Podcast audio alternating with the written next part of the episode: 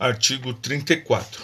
O nível de proteção de dados do país estrangeiro ou do organismo internacional mencionado no inciso 1 do caput do artigo 33 desta lei será avaliado pela autoridade nacional, que levará em consideração: inciso 1.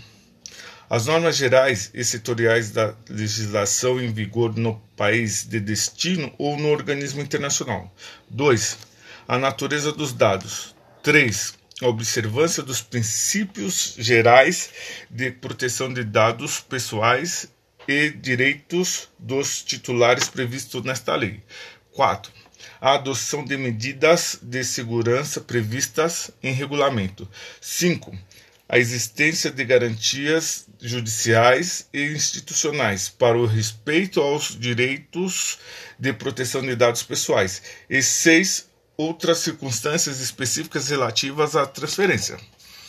Bom, conforme salienta a autora Patrícia Peck, existe a preocupação internacional em buscar um padrão de proteção de dados pessoais, com a imposição metódica e avaliativa de autoridade uniforme, pois existe a necessidade de padronização e adequação das transferências de informações para guiar as relações digitais fronteiriças.